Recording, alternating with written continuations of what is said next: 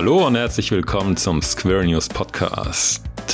Das ist unsere zweite Folge. Mein Name ist Jonathan Widder und bei mir heute im virtuellen Studio ist Nora Henze.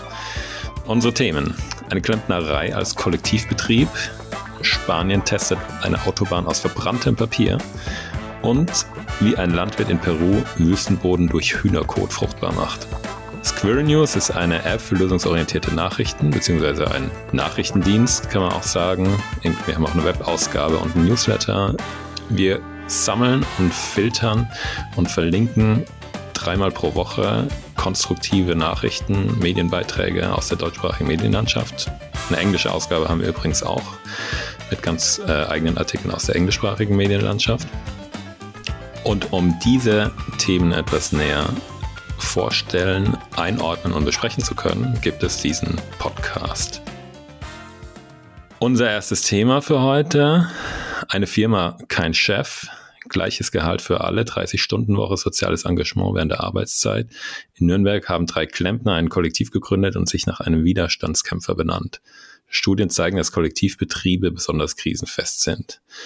Das ist das Thema, das Nummer eins Thema aus der heutigen Montagsausgabe ein schöner, ausführlicher, toller, langer Text aus der Süddeutschen Zeitung. Hinten dran gibt es gleich noch ein Interview zum gleichen Thema mit einer Expertin. Und was mich daran besonders ähm, fasziniert hat, also eigentlich fasziniert es mich immer, wenn, äh, wenn es diese Kollektivansätze gibt in Unternehmen, dass alle das gleiche verdienen, beziehungsweise den gleichen Stundenlohn, finde ich schon erstaunlich, wo man sonst doch eben dieses riesige Gefälle äh, gewohnt ist. Aber was für mich nochmal neu war, dass es ein Handwerksbetrieb macht. Also das äh, hatte ich vorher noch nicht so gehört. Ist anscheinend gar nicht so selten innerhalb der wenigen Kollektivbetriebe, die es gibt. Aber äh, ja, es war schon ein bisschen neu für mich. Wie finde, was dachtest du denn, Nora?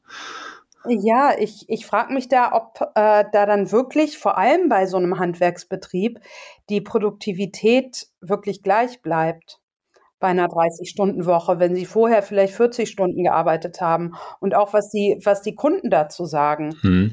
Ja, also ich denke, es sind ja zwei Sachen. Die 30-Stunden-Woche ist, glaube ich, ist nochmal noch mal abgekoppelt, glaube ich, von dem von der Hierarchiesache, dass alle das gleiche verdienen und die gleichen, gleichen Rechte und die gleichen, äh, die gleiche Macht haben. Hm, also im Gesamtoutput haben sie sicher ein bisschen weniger schätze ich mal, genau, wobei man weiß es nicht. Es gibt ja diese sonstigen Studien auch von der 30-Stunden-Woche, dass die Produktivität eigentlich steigt, weil man in der, in weniger Zeit das Gleiche hinbekommt und es weniger Krankheitstage und so gibt. Darauf ging der Text aber jetzt nicht so ein. Also das ist eigentlich nur noch so ein, so ein Nebeneffekt hier, was sie haben mit der 30-Stunden-Woche oder so ein Nebenfeature sozusagen, dieser, dieser Klempnereibetrieb. Ähm, die konzentrieren sich da äh, bei der Süddeutschen in dem Artikel vor allem auf, auf das gleiche Gehalt und die, ähm, den gleichen Einfluss und so weiter. Die Kunden scheinen allerdings sehr zufrieden zu sein. Also die machen es halt auch so. Das hat jetzt wiederum nicht so viel mit der Hierarchiestruktur zu tun, aber die machen es so, dass sie sich immer einen kleinen, kleinen Puffer einbauen und ähm, immer, glaube ich, nur zwei Leute komplett ähm, auf der Baustelle sind und einer immer so als Reserve übrig bleibt hinten dran. Also es sind drei Leute in dem, in dem Betrieb. Und äh, die meinen auch, das wäre wichtig, weil immer noch irgendwo einer gebraucht wird. Und so kann halt einer einspringen und es gibt nicht ganz so lange Wartezeiten. Und das wiederum ist für die Kunden äh, sehr zufriedenstellend, weil wir wissen alle, es ist super nervig, irgendwie lang auf einen Handwerker zu warten und danach wird es wieder verschoben und dann fangen sie an und müssen zwischendurch schon wieder weg, weil woanders irgendwie ein Rohr gebrochen ist, ja gerade bei den Sanitärleuten. Also von daher ist das schon mal ein guter Ansatz. Gleichzeitig ist es aber auch so, dass eben dadurch, dass äh, dass nicht ein Chef irgendwie überall hingeht und dann seine Leute hinschickt, sondern dass bei denen jeder ähm, für einen Kunden verantwortlich ist, für ein Projekt. Dadurch äh, sind die Kunden irgendwie auch zufriedener, weil sie einen Ansprechpartner haben und nicht ständig mit wechselnden Leuten zu tun haben. Von daher denke ich, das äh, zahlt sich aus. Und was ist das für ein soziales Engagement während der Arbeitszeit? Wurde darauf noch eingegangen? Also was da im sozialen Bereich noch genau äh, gemacht wird? Ja, das soziale Engagement ist noch mal, auch nochmal so ein extra Ding, was die sich haben einfallen lassen. Das heißt, ähm, innerhalb der Jahresarbeitszeit und auch der bezahlten Jahresarbeitszeit ähm, helfen die für eine gewisse Zeit, ich weiß es gar nicht mehr genau, ich glaube, ja, zwei Wochen oder sowas, ja, könnte aber auch irgendwie eine Woche sein oder vier, ähm, helfen die bei einem sozialen Projekt ohne Bezahlung. Also das heißt, das soziale Projekt muss sie nicht bezahlen. Sie selber werden trotzdem bezahlt aus dem Topf der Einnahmen, äh, die von den anderen Kunden äh, da sind, übrig sind. Und da helfen die und da haben die bei so einem äh, Seenotrettungsschiff äh, die Installation innen drin verlegt in Rostock. Da war einer gleich paar Wochen in Rostock. Und äh, also das ist auch ziemlich cool. Kennt man sonst auch nicht so unbedingt. Kennt man eher von großen Konzernen, dass sie dann irgendwie ja, auch eher so ein, zwei Tage im Jahr oder sowas ihre Leute abstellen, um ein bisschen äh, sich ein bisschen zu engagieren. Aber die Leute hier, die scheinen es schon gleich mal richtig ernst zu meinen. Ist auch super, genau. Würde aber theoretisch auch ohne das gehen. Also man kann natürlich auch ein Kollektiv gründen, ohne irgendwie äh, äh, sich ehrenamtlich zu engagieren, aber macht das Ganze natürlich noch lobenswerter. Ja. Warum, ähm, warum denkst du, gibt es nicht einfach mehr von solchen Kollektiven in Deutschland? Weil das klingt ja jetzt äh, super spannend und scheint ja auch wirklich sinnvoll zu sein. Genau, also das fragen die auch in, äh, in dem Beitrag von der Süddeutschen. Ihre Antwort ist oder ich glaube, die interviewen auch eine Expertin dann noch und äh, die Antwort ist, dass es einfach viele Leute gar nicht wissen, dass es sowas gibt, dass sie sich äh, nicht so sehr damit beschäftigen, dass sie nicht darüber nachdenken. Mhm. Und ähm, in anderen Ländern ist es teilweise ein bisschen mehr verbreitet, aber letztendlich hat es auch was damit zu tun, irgendwie, äh, genau, überhaupt über die Möglichkeit nachzudenken und auch informiert zu sein, einfach, dass sowas geht. Und äh, ein bisschen breitet sich das ja schon auch langsam aus, würde ich sagen. Mhm. Genau, das äh, von daher ist es wichtig, auch irgendwie jetzt aus unserer Sicht Informationen darüber zu verbreiten. Was ich kannte bisher, was für mich das äh, prominenteste Beispiel war, war Premium Cola, der Getränkehersteller. Die zahlen sich auch alle das gleiche, den gleichen Stundenlohn. Mhm. Genau, aber von einem Klempnerbetrieb hatte ich es nicht gehört. Mhm. Was gibt's sonst noch, was ich, äh, was ich gern gewusst hätte in diesem Beitrag, ist, was, welche Grenzen äh, so ein Modell eigentlich hat. Das heißt, es, es ist ja, klingt ja super, aber ähm, ja, äh, wie wäre das denn, wenn ein Konzern sowas machen würde? Kann man sich schwer vorstellen. Darauf geht der Beitrag jetzt nicht im Detail ein, aber äh, es gibt ein Interview gleich dazu, den haben wir auch verlinkt in unserer, in unserer Ausgabe von heute. Interview mit einer Expertin, die Kollektivbetriebe ehrenamtlich berät. Und die sagt, dass es sehr viel mit Vertrauen zu tun hat. Also es kann durchaus auch Konflikte geben, äh, verschiedene, wenn man sowas gründet, auf die man aufpassen muss. Und sie sagt aber, man muss sich gegenseitig kennen, auch einigermaßen persönlich kennen und sich vertrauen. Mhm. Und das heißt dann ja im Umkehrschluss wiederum, ähm, Vertrauen ist leichter, äh, wenn es nicht allzu viele Personen sind. Das heißt, wenn es dann mehrere, ja, was weiß ich, mehr als ein paar Dutzend sind, dann wird es äh, spätestens dann wird es schwierig, denke ich. Das heißt, bei 500 Leuten als Kollektivbetrieb nicht mehr so leicht vorstellbar, wobei es natürlich Genossenschaften gibt, die so organisiert sind und es durchaus auch Parallelen gibt dazu. Also und bei den Genossenschaften gibt es ja auch eine Renaissance gerade. Von daher muss man nicht gleich die, die Hoffnung aufgeben, wenn man in, einem, in einer größeren Institution arbeitet. Auf jeden Fall ein super spannendes Thema. Ich denke auch, ja. Ich freue mich immer, wenn sowas kommt. Manchmal geht es ja ähm, mehr so eine kleines Übergewicht an Öko- und Nachhaltigkeitsthemen, was auch damit zu tun hat, dass es, dass es einfach bei den technischen Sachen auch viele, viele Neuerungen gibt. Aber auch in der Arbeitswelt tut sich was, wenn man, vor allem wenn man ein Auge drauf hat. Ja, jetzt kommen wir mal zum nächsten Thema, würde ich sagen. Spanien testet Autobahn aus verbranntem Papier. Auch klingt auch unglaublich, eigentlich noch viel unglaublicher. Ich konnte selbst kaum glauben, als ich es gelesen habe. 11 Millionen Tonnen Papierreste landen in Europa jährlich ungenutzt im Müll. Doch einer verbrannt sieht Papierasche nicht nur aus wie Zement, sondern erfüllt auch die technischen Anforderungen an das Material. In Spanien wird deshalb jetzt eine Autobahn damit gebaut. Testweise. Aber schon allein das heißt ja, dass da was hinten dran steckt. Also wie gesagt, ich äh, ja, ich kann es mir eigentlich gar nicht, gar nicht vorstellen und gleichzeitig es gibt es Fotos, es gibt den Text, es gibt die Experten, die, die sagen, dass es stimmt und Asche ist natürlich auch äh, viel schwerer und dichter als so ein leichtes dünnes Papier. Ja, faszinierend irgendwie. Was denkst du? Ja, ich kann es mir auch kaum vorstellen. Ähm, die, die, wird dann irgendwie verarbeitet, die Asche, zusammengepresst oder wie funktioniert das? Ja, genau. Das sind dann so kleine Ascheberge und dann kommt so eine Walzmaschine und walzt es halt glatt und ja, presst es auch zusammen. Was, was man ja sonst auch hat, diese Walzen bei, bei Teer und, äh, und so weiter. Von daher, es sieht eigentlich von außen jetzt gar nicht so anders, anders aus wie normaler aus Autobahnbau sozusagen. Das ist ein bisschen rötlicher, ein bisschen dunkler das Material, was aber auch schön ist, weil das ewige Grau nervt glaube ich, auch viele. Ja, also das ist ein Artikel aus Tech and Nature, ein Online-Magazin aus Österreich. Der ist kurz und kompakt, dafür durchaus informativ, aber jetzt auch nicht riesig lang. Das heißt, ähm, er kann sicher da noch, noch ein bisschen mehr ins Detail gehen bei dem Thema. Aber ich denke, das Interessanteste wird dann zu sehen, was dann irgendwie nach ein, zwei, drei, fünf Jahren äh, die Ergebnisse davon sind. Weil das wissen sicherlich auch äh, die Experten jetzt noch nicht vorher. Also was dann rauskommt, ob das auf Dauer wirklich genauso belastbar ist mit dem Druck von LKWs und, und Wasser und sowas da drauf kommt alles.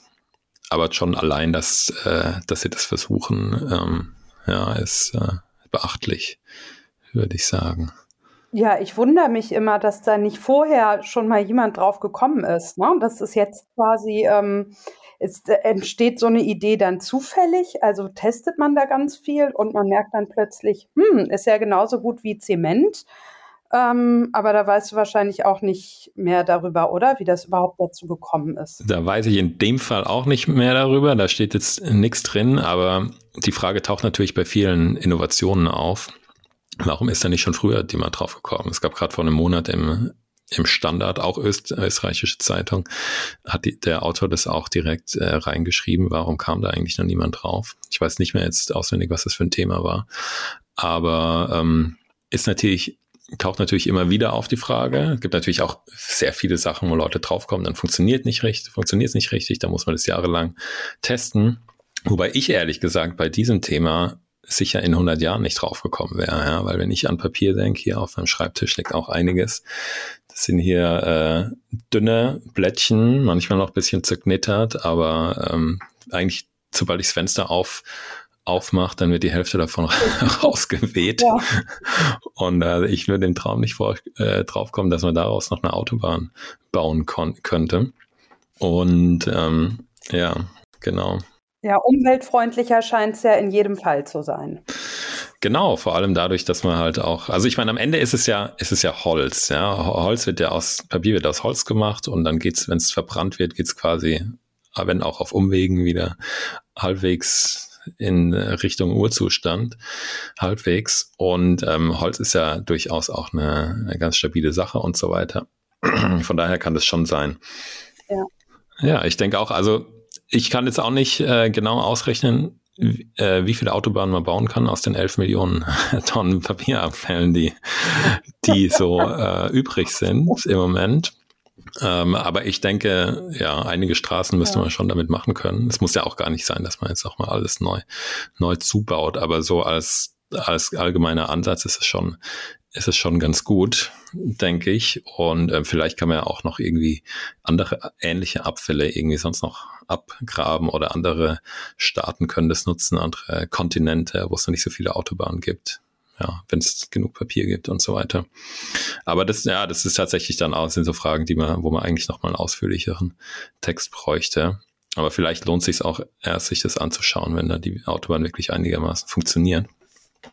Man dann auch ordentlich drauf fahren kann. Damit man weiß, dass es dann wirklich ja, auch lohnt sich, sich lohnt es zu skalieren. Mhm.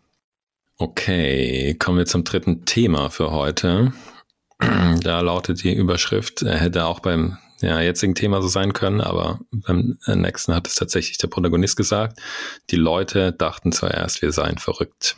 Das ist ein Landwirt in Peru und er hat es geschafft, auf kargem Wüstenboden äh, Mandarinenbäume anzupflanzen, also den fruchtbar zu machen, obwohl da sonst eigentlich nichts wächst.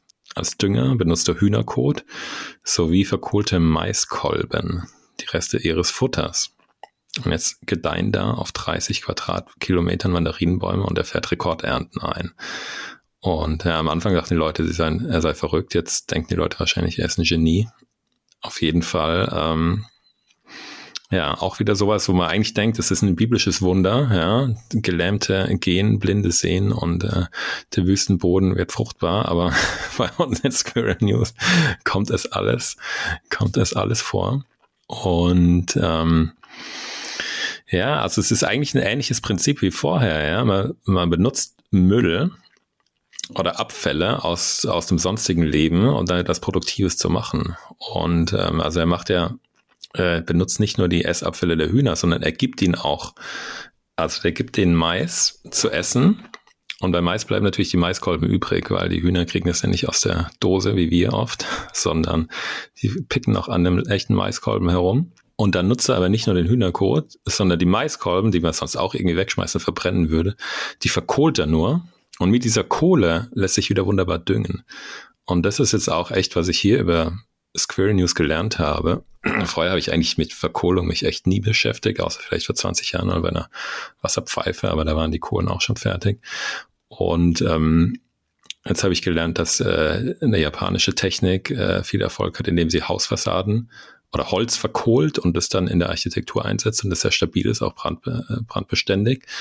Und äh, vor paar Wochen hatten wir Pflanzenkohle auch als Dünger in unserer Ausgabe. Und jetzt haben wir halt äh, die Kohle von den Maiskolben, verkohlte Maiskolben, zusammen mit Hühnerkot. Und ich glaube, noch ein paar andere Zutaten sind auch drin in dem Dünger. Und damit macht er wirklich die, die Wüste fruchtbar. Ja, also unfassbar, eigentlich. Eigentlich. Und ähm, ja, hat er denn vorher äh, anderen Dünger ausprobiert oder ähm, also okay, wir wissen ja, Wüstenboden kann man eigentlich nicht wirklich viel machen, aber ähm, hat er da vorher andere Sachen ausprobiert und ähm, dann fiel ihm das noch ein oder wie kam das insgesamt dazu? Also er hat sicherlich ein bisschen ausprobiert. Es wird aber jetzt nicht berichtet, dass er irgendwie eine, eine sehr lange Ausprobierhistorie hat, beziehungsweise na, meistens haben sie das schon, aber da fällt mir jetzt nichts spontan ein. Was aber was es ist, es ist, scheint tatsächlich ähm, teilweise auch eine alte Technik zu sein, eine indigene Technik, die schon die, die Ureinwohner äh, von Peru genutzt haben, um Boden fruchtbar zu machen. Und das ist dann jetzt einfach auch ein moderner Ansatz, um so, so altes Wissen wieder, wieder nutzbar zu machen und wieder anzuwenden. Glaub, glaubst du denn, das könnte man ähm, ja, auch andernorts als, sage ich mal, umweltfreundlicheren Dünger benutzen, wenn es nicht um Wüstenboden geht. Das denke ich schon, ja. Also wie gesagt, wir hatten ja die, die Pflanzenkohle schon in unserer Ausgabe. Das war an einem, an einem völlig ja. anderen Ort und normalerweise sind solche Sachen ja doch universell, beziehungsweise wenn es auf dem schlechtesten Boden schon funktioniert, warum soll es dann nicht auf besseren Böden auch funktionieren? Ja, also das ist jetzt meine, mein Laienschluss. Ich bin natürlich kein Landwirt und habe auch keine Ahnung sonst von Landwirtschaft. Aber ähm, es scheint mir schon so, dass, dass das übertragbar ist. Auf jeden Fall. Ja. Okay, also wenn jemand einen Acker hat, äh, bitte einmal ausprobieren und uns berichten. Genau, aber dann nochmal, wie gesagt, die genaue äh, Formel auch anschauen ja. äh, von dem Typ, genau, weil wie er das mischt und was er sonst noch reintut. Ich glaube, paar, paar Details gibt's gibt es trotzdem noch. Das muss man sich dann, mhm. genau, da muss man nochmal den fragen, sich mindestens den Beitrag von der, das Video, schöne Video von der Deutschen Welle sich anschauen. Und ähm, ja, ob das dann wirklich in der Zusammensetzung genau auch auf dem anderen Boden funktioniert, das ist natürlich die Frage. Ja, also da mhm. kann auch sein, dass es eine ganz andere Mischung braucht oder so. Das ist dann im Detail natürlich nochmal, doch nochmal ein bisschen schwieriger, aber ähm, genau, so Pflanzenkohle, Maiskohle, sonst was ausprobieren, das ist schon, ja, also das lohnt sich bestimmt, wenn man die Zeit hat. Okay, genau, das war es dann auch für heute, soweit mit unseren Themen. Wenn ihr mehr dazu wissen wollt, euch die Originalbeiträge und noch viele weitere anschauen wollt, dann ladet euch einfach unsere App runter. Die gibt es im Play Store und im iTunes Store. Squirrel News heißt sie. Oder ihr geht über unsere Website squirrel-news.de. Da gibt es ja auch den Newsletter, unsere Webausgabe. Und ähm, genau, wenn ihr Lust habt und etwas übrig habt, dann freuen wir uns auch, wenn ihr uns unterstützt mit einer Spende, denn wir finanzieren uns ausschließlich durch Spenden im Moment oder fast ausschließlich. Ähm, auf unserer Website oder auch in der App kommt ihr da relativ leicht hin. In der App am Ende jeder Ausgabe oder auf der Website über unterstützen im Menü. Ja, und ansonsten nächste Woche machen wir, wenn alles gut geht, weiter mit neuen spannenden Themen.